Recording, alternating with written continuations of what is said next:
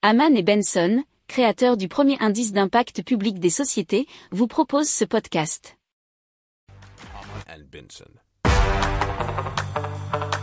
Le journal des stratèges. Et donc on part en Suisse où le groupe E, ou groupe I, voir comment on prononce, a démarré les travaux de la centrale de production d'hydrogène située auprès du barrage de Schiffenen. Alors l'investissement s'élève à quelques 8 millions de francs, nous dit l'article de PME.ch. Alors la centrale de Schiffenen euh, réunira sur un même site toutes les étapes du processus de fourniture d'hydrogène.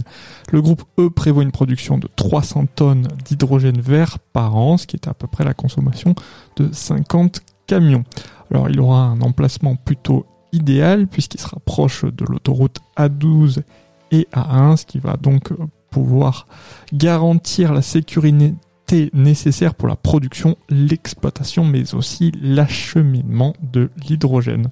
Alors la fin du chantier, elle est prévue dans le courant du deuxième semestre de 2023.